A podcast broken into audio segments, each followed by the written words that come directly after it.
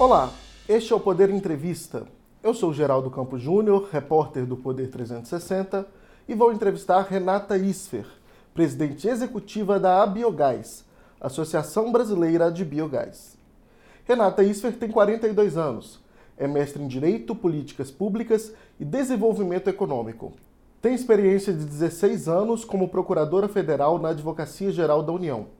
Foi secretária e secretária adjunta de Petróleo, Gás Natural e Biocombustíveis do Ministério de Minas e Energia de 2019 a 2020, além de consultora jurídica do órgão. Tem forte atuação na busca por diversidade no setor de energia, tendo fundado o Sim, Elas Existem e o Empodere-se. Renata, obrigado por ter aceitado o nosso convite. É um prazer sempre estar aqui. Agradeço também a todos os web espectadores que assistem a este programa. Esta entrevista está sendo gravada no estúdio do Poder 360, em Brasília, em 24 de janeiro de 2024. Para ficar sempre bem informado, inscreva-se no canal do Poder 360, ative as notificações e não perca nenhuma informação relevante. Renata, eu começo essa entrevista perguntando sobre a indústria de biogás hoje. É, o que, que já está acontecendo? O que, que já está? É, quais projetos já estão concretos é, para o mercado? É, e quais os números de produção efetiva do setor atualmente? Bom, Geraldo, vou começar falando um pouquinho sobre o que é o biogás, né? É, às vezes não é todo mundo que conhece. O biogás é uma fonte renovável de energia, né? O biogás em si, geralmente, ele pode ser usado para geração de energia elétrica, mas ele também pode ser purificado para se transformar em biometano, né? O biometano, então, ele é composto basicamente por metano, né? Por isso que você fala em biometano. O metano, ele é o CH4, que é o mesmo componente que você tem no gás natural, que é o que gera energia no gás natural. Ele daí tem as mesmas especificações que a ANP dá para o gás natural e ele pode ser intercambiável. Então, ele pode utilizar toda a rede de gás natural para todas as finalidades do gás natural, seja como combustível, né, que você tem o combustível, é, o GNV, que para abastecimento de carro, seja para é, uso em indústrias, tanto para gerar energia a partir do calor, quanto como insumo químico mesmo da indústria química. Então ele tem uma série de usos, basicamente os mesmos do gás natural e essa geração de energia que é renovável. E como que a gente está hoje? É, em termos de biogás, a nossa produção hoje está em 5 milhões de metros cúbicos por dia. E de biometano, nós temos atualmente um milhão de metros cúbicos por dia de produção.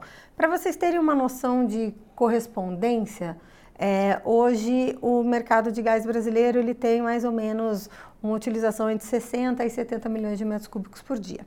Desse um milhão, alguns são para autoprodução, e, e uma coisa legal de falar é que o, o, o biogás, tanto o biogás quanto o biometano, eles são usados em economia circular, né? Então você aproveita seus próprios resíduos, gera é, energia elétrica e gera também combustível para usar como é, gás de cozinha, para utilizar como no, nos transportes, enfim.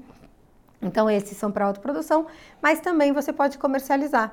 E nessa comercialização, existem hoje seis plantas autorizadas na NP, que tem uma produção de 417 mil metros cúbicos por dia. Mas é, com, existem 18 plantas aguardando. A gente vai quadruplicar o número de plantas assim que essas plantas forem autorizadas pela ANP, que já estão com o processo correndo dentro da agência reguladora. Eu imagino, Renata, que tem um potencial enorme de crescimento do setor agora com toda essa discussão e necessidade de se fazer uma transição energética, é, que é um discurso que está super é, em alta no mundo e, e, de fato, uma necessidade. É, vocês têm uma estimativa de onde o setor pode chegar nos próximos anos ou uma meta de crescimento? Então, a biogás ela tem um estudo do potencial máximo que hoje o biogás pode alcançar. Como eu falei, ele é feito a partir de resíduos. Né? Esses resíduos podem vir de saneamento, tanto da parte de esgotos quanto da parte de resíduos sólidos urbanos. Ele pode vir da agroindústria, né, da parte de proteína animal, da parte de cana-de-açúcar, que é o maior potencial que a gente tem no Brasil hoje, quanto de outras culturas é, agropecuárias. Você considerando todos os resíduos que existem hoje no Brasil, o teto seria 120 milhões de metros cúbicos de biometano. De biogás você dobra isso, né? 240 milhões pelo menos. Então, se a gente tem hoje um milhão de metros cúbicos de biometano, a gente está produzindo muito pouco, né? Perto de todo o potencial que a gente tem. Num aspecto mais prático de curto prazo, para daqui a cinco anos, em 2029, a gente fez um levantamento só com as empresas associadas que nós temos ali e a gente chega em 90 plantas, ou seja, temos seis, seis hoje, 18 em autorização, mas no total a gente chega a 90, chegando a 6,9, praticamente 7 milhões de metros cúbicos por dia. 7 milhões de metros cúbicos por dia é 10% do uso de gás natural que tem hoje no Brasil. Então, é um crescimento relevante e isso no status quo, né? Se a gente, a gente tendo o mercado de carbono criado, que vai valorizar o atributo ambiental, um plano de políticas públicas de biogás e biometano que tem sido olhado tanto pelo governo federal quanto pelo governo estadual, aí sim você consegue deixar de ser um potencial e um volume que queira ou não queira, por mais que seja bastante relevante comparado com o mercado de gás natural, se você conseguir chegar nesses 120 milhões, você precisa disso, né? Então a gente estima que com essas políticas, pelo menos a gente chega em 30 milhões de metros cúbicos por dia ali até 2030. Então está crescendo, está ganhando interesse tanto dos investidores quanto dos governos pelo potencial que tem. E a gente acredita que, que a gente vai conseguir chegar e deixar muito maior e a gente vai ver realmente um boom nos próximos anos do setor. Qual que é o estágio desses projetos que estão mapeados até 2029? É, é, falta o quê? Falta licença, é, investimento? Não, hoje, assim, desses, tem de todos os estágios, né? Então, como eu disse, tem 18 que estão aguardando de autorização, estão prontos, só esperando a ANP dizer podem comercializar é, o biometano. Tem bastante que está em fase de projeto ainda e tem uns que estão em fase de implantação é, que estão acontecendo por aí. Então, assim, a gente mapeou de todos, mas os que já são reais, que já estão lá no plano de investimentos das empresas associadas, né? E eu acho interessante falar também que, assim, se a gente for pensar em termos de biogás e energia elétrica, aí quando a gente tiver agora essa previsão que a gente tem, que vai ter de um leilão de de, dos sistemas isolados, o leilão de, de capacidade de potência, a gente pode ver também novos projetos aí olhando para a energia elétrica. Renata, sobre o biometano especialmente, o Brasil tem hoje é, 20 plantas, como você pontuou, em funcionamento, mas só seis delas são voltadas para a comercialização e o restante ali é para consumo próprio é, das empresas. É, por que isso? Ainda não tem uma demanda para fazer a comercialização? É, ou os novos projetos devem é, ser mais voltados para a comercialização a partir de agora? Olha, depende muito da localização do insumo, de como funciona, né? Então, quando você pensa numa pequena propriedade rural, geralmente ela vai fazer para o autoconsumo. Ela vai pegar os seus resíduos e vai aproveitar ali para gerar a própria energia elétrica, para gerar o próprio abastecimento das máquinas agrícolas, é, mas, dependendo da localização e de onde você está, às vezes você consegue juntar em cooperativa diversos produtores que estão numa região e criar um hub para comercializar. Ele sozinho não vai conseguir, mas com a, a, propagação, com a infraestrutura de escoamento, ou pelo menos com a identificação de demandas, que você consiga fazer isso se conversar, você consegue então é, escoar e vender também, comercializar, né? Por exemplo, existe uma cooperativa no oeste do Paraná, em Toledo, que já faz isso. Ele pega diversos é, diversos produtores para se reunir, mas depende muito da localização. Mas quando você olha, por exemplo, para o setor das usinas, que tem uma grande produção de etanol e de açúcar, Nesse caso, já vai fazer sentido direto você comercializar, porque daí o volume é muito maior do que o volume de uma pequena propriedade, já vira uma grande oportunidade de negócio para comercialização. Então, varia muito. Tem, a, tem muitos casos que a própria indústria, por exemplo, você vai ter uma indústria que pega os seus resíduos para gerar o biogás e o biometano para a própria indústria para ter uma autossuficiência energética. Então, vai depender ele, é um, ele não é um modelo único de, de produção, um modelo único de negócio. Depende muito das características de cada um que está fazendo. Mais ou menos como a própria energia elétrica, que você tem gente que faz em regime de autoprodução, tem empresas que investem nisso, você vai ter oportunidade para todos esses tipos de negócio, independentemente do crescimento do setor. Mas, obviamente, que essa oportunidade dos negócios é onde você vai ver esse maior crescimento, né? Porque é, você hoje usa no, no agronegócio 2% dos resíduos. Então, é uma oportunidade de negócio que as pessoas estão tomando consciência. E eu acho um projeto que eu acho legal de contar também, além disso, quando a gente fala em pequena escala, existe a pequeníssima escala. Como assim? Existe um equipamento que é de uma empresa chamada Home Biogas, que ele é bem pequenininho, não é caro, e a, e a Biogás, inclusive, fez um projeto junto com a End de levar esses, esses Home Biogas para escolas e algumas aldeias, né, algumas regiões que, mais carentes. Então, o que, que a gente fez? Ele coloca um na cozinha, né, ele lá na cantina, pegam os resíduos dessa cantina e geram o próprio gás de cozinha dessas escolas que não precisa mais gastar comprando o gás de cozinha fóssil, que é o que chega, né? Então, essa daí é a pequeníssima escala, que é uma grande oportunidade, inclusive pode ser colocado em casas, pode ser colocado em diversos locais, e você tem isso até chegar aos grandes, os super grandes produtores que podem aí comercializar, comercializar quantidades enormes como uma oportunidade de negócio, e ambas as soluções são excelentes e são boas. Renata, o Brasil, embora seja um grande produtor de gás natural, ele acaba injetando metade do que produz nos poços por uma estratégia de mercado da Petrobras. É, a indústria defende que é preciso aumentar a oferta, ter uma oferta abundante de gás é, para é, os processos industriais, para é, a maior competitividade do país e, consequentemente, também uma redução de custos com essa maior oferta. É, além disso, hoje no gás natural, a gente tem um cenário de que a gente exporta muito gás da Bolívia, por exemplo, que é um gás que está para acabar na próxima década, é, e também exporta também muito gás natural liquefeito, é, o que deve aumentar também no, nos próximos anos. Em que, que o biometano pode ajudar nisso? É, ele pode suprir ou incrementar é, essa oferta em quanto? Isso é um excelente tema, Geraldo, para a gente conversar. Realmente existe uma pressão muito grande por essa questão da reinjeção. É, de um lado, é, é, muito compreensível, e não é só a Petrobras, as, a indústria de, petró de petróleo do pré-sal é, realmente vê um lucro maior quando faz reinjeção, porque não é porque você reinjeta, porque no fundo isso vai aumentar a produção de petróleo. Em termos de preço, o petróleo ele é muito mais valioso do que o gás natural.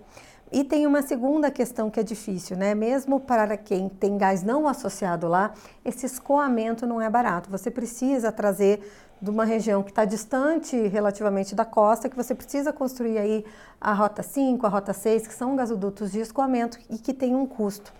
Mas a gente ficou sempre tão preocupado com esse escoamento do gás natural do pré-sal, que vem sendo discutido há tanto tempo, mas ninguém vê tanto a oportunidade que a gente tem desse pré-sal caipira, né, digamos assim, que é uma quantidade até maior de gás que a gente tem do que tem lá no pré-sal, que está mais perto da demanda e que o custo de infraestrutura é muito mais barato.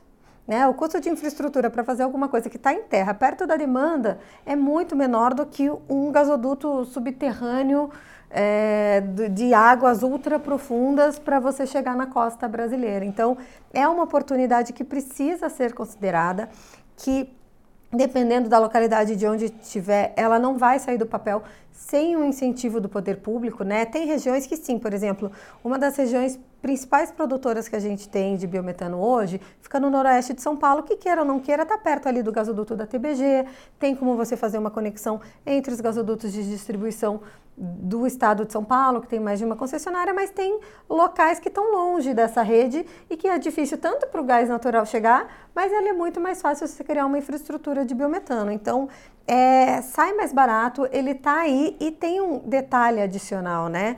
Quando você olha, por exemplo, para a produção de gás natural, essa reinjeção, queira ou não queira, esse gás está lá guardadinho. Ele não está valendo a pena tirar hoje, mas ele está lá.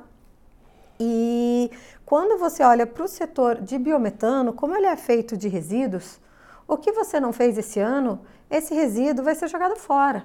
Você não vai conseguir produzir ano que vem, porque ninguém vai ficar armazenando resíduo de um ano para o outro, né? Não vai armazenar lixo. Então você vai deixar de aproveitar. Então, queira ou não queira, o que está lá embaixo da terra, eventualmente você consegue aproveitar o petróleo que você não extraiu hoje.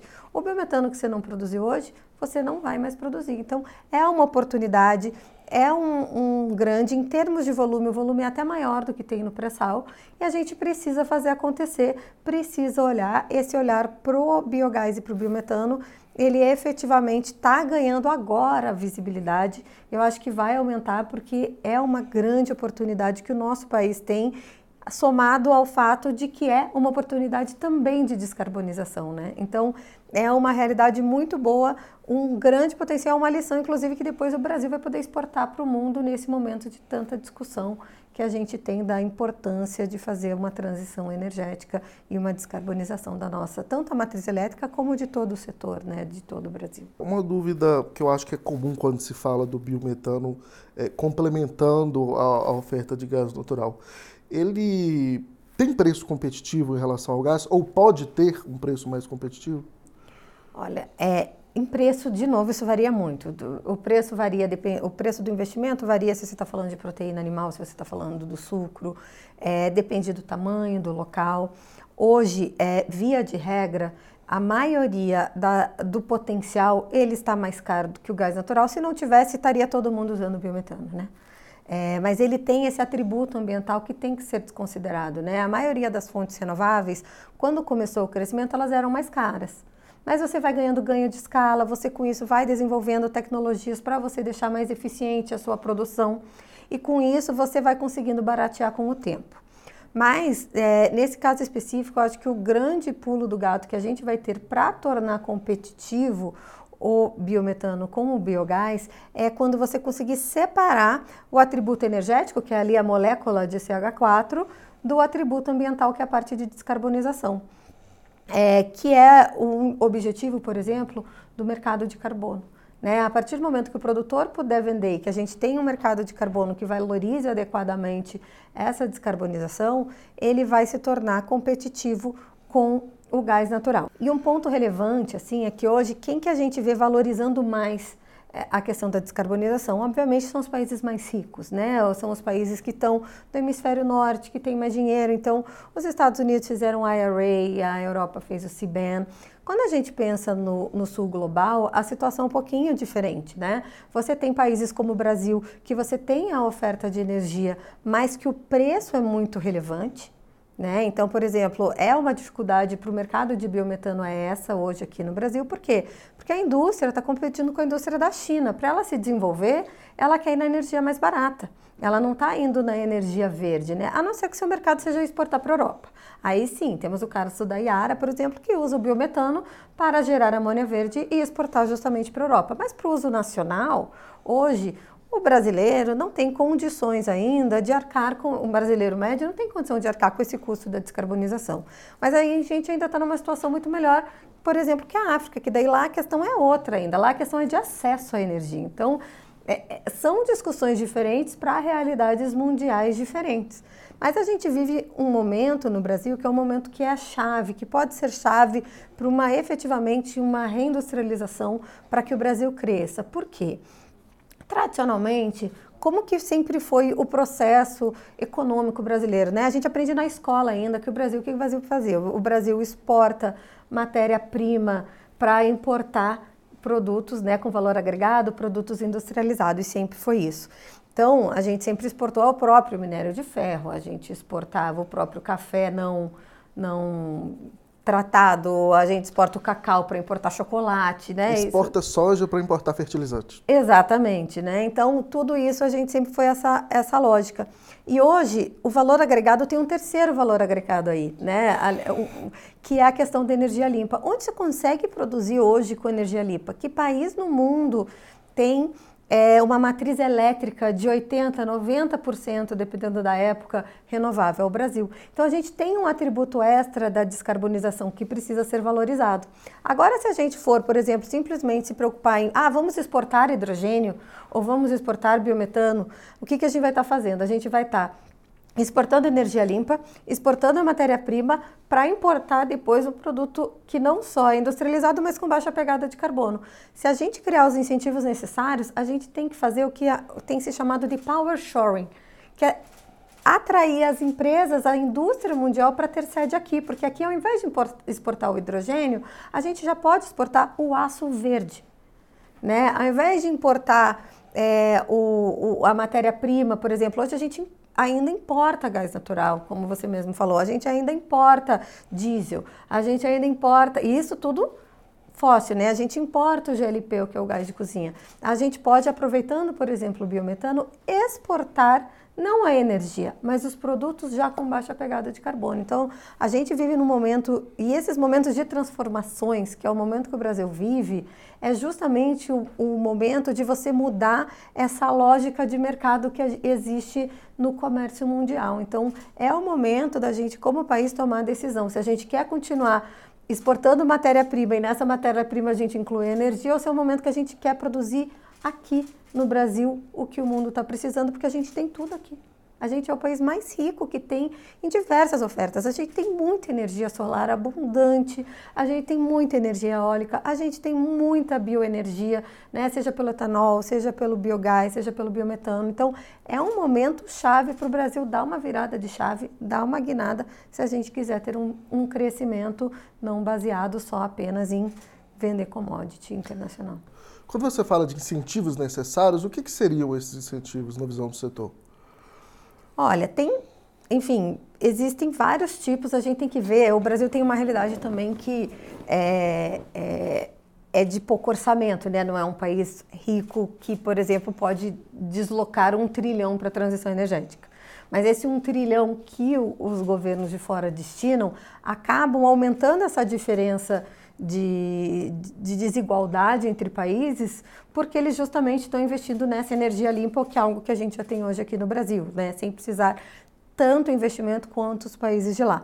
Mas existem várias formas de você fazer, né? Você pode, por exemplo, uma das políticas que a Biogás defende, no caso específico do biometano, e depois vou passar uma exclusiva específica do biogás, é que você tenha uma participação, do mesmo jeito que o etanol tem uma participação na gasolina, que o biodiesel tem uma participação no diesel, você ter uma participação do biometano no mercado de gás natural, ele já vai criar uma oportunidade desse mercado crescer e você continuar a crescer, né? Então, você tem a oportunidade também de fazer um outro mecanismo que eu acho importantíssimo, já que a gente está falando de bioenergia, é um Ministério de Relações Internacionais, é o governo brasileiro, fazer um esforço para que esses países que estão ditando como está sendo feita a, a descarbonização, os benefícios da bioenergia. Né? Quando você olha a Alemanha está dizendo, quando vai falar de hidrogênio, ela fala que o hidrogênio de biogás ele é laranja e não verde, sendo que ele é tão renovável. O CIBEN não considera adequadamente na hora de importar os atributos da bioenergia. Então, é uma discussão importante que a gente tem que ter como país para o mundo, né, de como a gente vai, vai querer que os, que os produtos que têm origem aqui no sul global sejam efetivamente valorizados. E da nossa pauta com relação à energia elétrica, assim, a gente tá, a gente vai ter esse ano, como eu falei, o leilão de energia de reserva de potência, né? Mas tradicionalmente, o que, que esse leilão de energia de potência é, ele faz quando você tem essa competição? Ele coloca uma planta biogás competindo com uma planta de diesel. Faz sentido hoje, no mundo que a gente vive, competir de igual com, com, com o diesel? Não, né? Então você tem que ter critérios que incentivem então essa descarbonização. Não é, é claro que não é, é não é um ponto de, de você simplesmente, ah, eu quero um leilão, não estou nem pedindo, ah, vamos fazer um leilão só de biogás para que, que avance. Mas não, mas na hora de você fazer um critério de desempate, como que vai ser a avaliação desse leilão? Quem que vai ganhar esse leilão? Olha, a gente coloca nesse leilão, vai ganhar a planta, obviamente mais barata, mas a gente vai dar uns pontinhos ali na hora do desempate para quem fizer uma descarbonização menor. Então, se você tiver duas plantas, por exemplo, que lá estão competindo de termoelétrica de gás natural, aquela que usa biometano, ela fica com uma vantagem na hora de ganhar um leilão, porque ela está promovendo uma descarbonização. Então, essa é uma pauta importante nossa de você olhar também na hora de, de falar de potência, que a potência seja renovável, porque a energia mesmo elétrica do Brasil é muito renovável. O que, que não é renovável é justamente quando você vem trazer a segurança energética, que é a potência, que é a energia que é flexível, é a energia que você pode gerar na hora que precisa. E para essa hoje ela ainda basicamente toda é, fóssil e você pode dar um incentivo para que aos poucos essa potência vá se tornando também renovável. Tem um, um outro ponto que eu imagino que seja muito caro para esse desenvolvimento do setor, é, que é a questão do financiamento dos projetos. É, pelo que, que eu acompanho, há uma certa dificuldade é, com os bancos que acabam avaliando esses projetos de biogás, biometano, sobretudo, como projetos mais caros, mais, mais custosos, de, de maior risco, e o que acaba atrapalhando um pouco ali esse, esse acesso ao financiamento. É, como que o setor tem acompanhado isso? O que, que vocês defendem que seja feito para melhorar esse acesso? É, eu acho que falta, é, e é algo que a gente está buscando também fazer esse ano, é sentar para conversar, para entender exatamente o que, que eles precisam e o que, que a gente consegue oferecer. Né? O dinheiro, queira ou não queira, não é falta de dinheiro para financiar. É assim, como que os projetos chegam no banco, o que, que o banco exige desses projetos e o que, que o, o, produtor consegue colocar. Então, você precisa casar melhor essa oportunidade.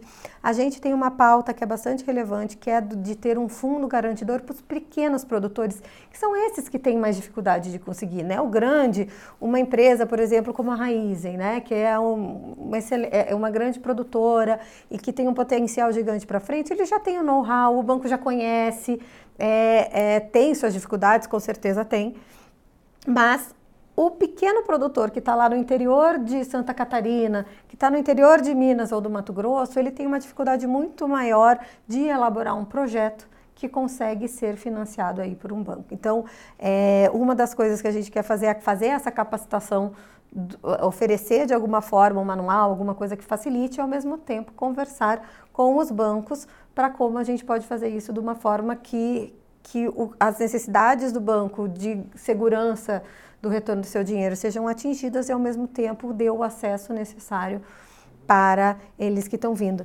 E eu vou complementar só a resposta anterior, que eu acho que uma das coisas muito importantes que a gente precisa também é trabalhar com a demanda, né? A gente falou da indústria, mas um ponto chave é, das vantagens quando a gente fala do biogás e do biometano é que ele faz a descarbonização dos setores que hoje são de difícil descarbonização, né? Como eu disse, a energia elétrica já está muito, falta só a potência, mas o setor de transporte, quando você fala em energia, é uma das grandes, um, do, um dos grandes emissores, quando você olha só para o segmento de energia, é a parte de transporte, né? A parte de veículos leves já está muito bem encaminhada. É, você tem o etanol, que seja pelo abastecimento direto com etanol, seja com a participação que tem na gasolina, queira ou não queira, a nossa matriz para carros leves já é 50% renovável, que é uma grande vantagem com relação ao que a gente tem no resto do mundo. Mas transportes pesados ainda são baseados basicamente em fóssil e principalmente em diesel, que é até muito mais emissor do que a gasolina. Então, você criar uma política de corredores sustentáveis, ou seja, que o caminhão saiba que se ele quiser sair do litoral e buscar a, a safra, né, buscar os produtos deles no, no Goiás, no Mato Grosso do Sul, enfim, nos estados produtores do agro, ou mesmo no final do Paraná, de Santa Catarina, ele vai ter como, ele poderia ter um caminhão a biometano, né? É a mesma tecnologia do gás natural, só que ao invés de abastecer com gás, você abastece com biometano. Se você tiver uma rede de postos de gasolina que vá acompanhando, que você incentive que os veículos façam essa transição para o, o, o, gás veicular e que ele possa se abastecer, por exemplo, ah, eu estou saindo de uma região que é abastecida por gás natural, estou saindo do Rio de Janeiro, abasteço com gás natural, cheguei em Cuiabá, em Cuiabá eu abasteço com biometano, ele tendo essa rota nesse caminho e os incentivos para trocar, essa é uma grande forma de você descarbonizar e alcançar os objetivos de Paris e ao mesmo tempo de você incentivar os, os veículos, a produção de biogás e de biometano no país. E quando você olha um, um, uma terceira, é, um terceiro item, que quando você olha a matriz brasileira de emissões de carbono, o principal ponto é de usos da terra, né? E principalmente de queimada, né? Aí, aí não é uma atividade econômica. Mas se você pegar só as atividades econômicas, é, você olha para o Brasil, a que mais emite é a agricultura. Mas por quê? Não é porque o agro é um vilão, pelo contrário, né? Normalmente nos países você tem o setor de transporte, mas o nosso transporte já tem o etanol, que vem da onde? Vem do agro. Então, na hora que você computa, você está computando uma vantagem para o setor de transporte, mas que não é exatamente um mérito do transporte, mas é uma descarbonização que, se você olhar o ciclo de vida, veio lá do agro. Então, não é que o agro polui, o agro está ajudando na descarbonização da energia. Tipo, tem muita biomassa também que é renovável quando você descarboniza a partir de energia elétrica. Então, primeiro você tem que considerar isso, que não é o agro em si. Segundo, você tem que considerar também que geralmente a atividade que é mais poluidora é a principal atividade do país, então países muito industrializados é a indústria. O Brasil, o forte do Brasil, foca o agro. Então, como ele é muito intensivo, porque ele está no Brasil inteiro e gera muito, muitos produtos para exportação, naturalmente, proporcionalmente, ele vai, vai ter uma maior, uma maior é, emissão. Mas, obviamente, que isso não exime de qualquer é, necessidade política de descarbonização. Exige sim, né? Então, você olhar ali aquela produção para ela descarbonizar. E como que você pode fazer isso? Você pode fazer pela produção de biogás e de biometano, as frotas que eles usam para fazer o escoamento da safra, utilizar o biometano que eles produzem no mesmo local e os biofertilizantes. Né? Você pode fazer o fertilizante a partir de gás natural, e, e, utilizar ele, porque muita parte do que vem ali é dos fertilizantes que são nitrogenados, que vêm de combustíveis fósseis. Então, você consegue, a partir do biogás, também ajudar nessa descarbonização do setor de agroindústria. Né? Então, todos esses setores, toda vez que você incentiva biofertilizantes, que você incentiva uma frota a biometano, você também, tá? Não, não é só tipo, ah, a gente quer só, só é, incentivo fiscal, bota dinheiro aí. Mas esses incentivos, essas políticas regulatórias que tentem trazer, quando você tiver um, um conferte, você buscar, né, que tem no Ministério, você tem, olhar também, não olhar só para o gás natural, você olhar também para o biometano ou o Profert que está no Congresso. Quando você olha numa política de gás para empregar, olhar também o, o biogás e, e, o biometano. Então, tudo, tudo que você fizer isso, se tudo que você olhar para o fóssil, você a gente não está nem pedindo mais, mas se você vai trazer um incentivo para o fóssil, faz o mesmo incentivo para o que é renovável, né? É, é, é bom para o país, vai gerar mais emprego. Tem um, um, estudo que foi feito pelo Jeff Biogás, que foi uma iniciativa da Unido, que é da ONU, com diversos ministérios, inclusive MCTI, Ministério do Meio Ambiente, que viram que se a gente produzir todo o potencial que existe hoje de biogás e de biometano, a gente consegue gerar 790 mil empregos, porque ele é muito mais intensivo. Quando você compara aí com o gás do pré-sal, essa mesma produção vai gerar muito mais emprego do que o gás do pré-sal. Você vai conseguir ter uma autossuficiência é, energética, porque você produzindo biometano, você não vai mais precisar importar o gás natural, você não vai precisar importar, você consegue suprir essa demanda de diesel importado, você consegue usar, você consegue levar para as casas. Então, tem uma série de, de coisas que, incentivos que você pode que você pode trazer, que não são necessariamente botar dinheiro, mas fazer políticas de descarbonização que vão incentivando que, ah, vamos fazer para o fóssil? Ah, tá bom, vamos fazer para o fóssil, mas lembra de fazer também para a oportunidade renovável que ela tem. O governo tem lançado, Renata, é, alguns programas de incentivos é, e subsídios para com, com, foco na transição energética. Teve o, o Mover, Mobilidade Verde, para incentivar ali, o desenvolvimento de carros é, com propulsão menos poluente, onde que o biometano é, pode se inserir, é, e também pacotes de modernização da indústria, como é, o novo, a nova política industrial lançada essa semana, que tem um dos eixos também é, é, a indústria verde, né, os, os, os projetos é, sustentáveis. Como que o setor de biogás pode ser beneficiado com esses incentivos? Olha, o Mover, ele já abarca, via de regra, aí os veículos que podem usar biometano.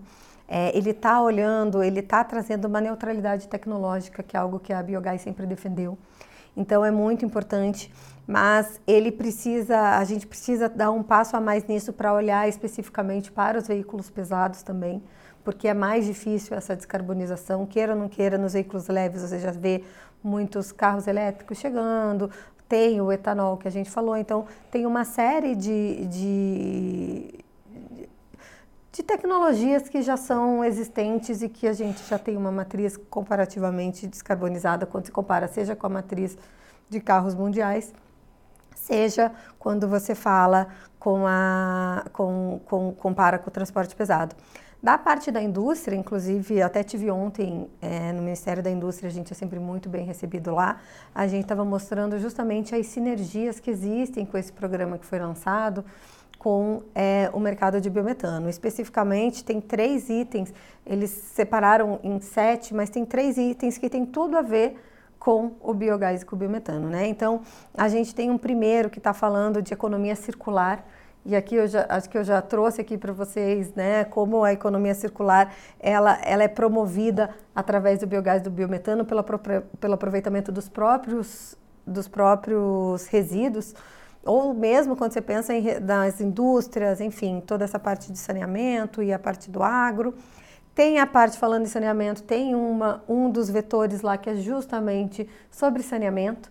Então, você separar assim, um, um, ideal que a gente tem, a gente sabe que tudo tem seu custo e que exige uma mudança cultural, mas se o brasileiro conseguisse é, separar o resíduo orgânico, né? Você já, a gente já tem algum, em vários lugares, de separar o que é, o que é reciclável, o que já é excelente também. Se você conseguir separar também o orgânico disso, esse orgânico vai poder ser utilizado para produzir o biogás, para produzir biofertilizante. Então, é, um, é algo que a gente precisa trabalhar.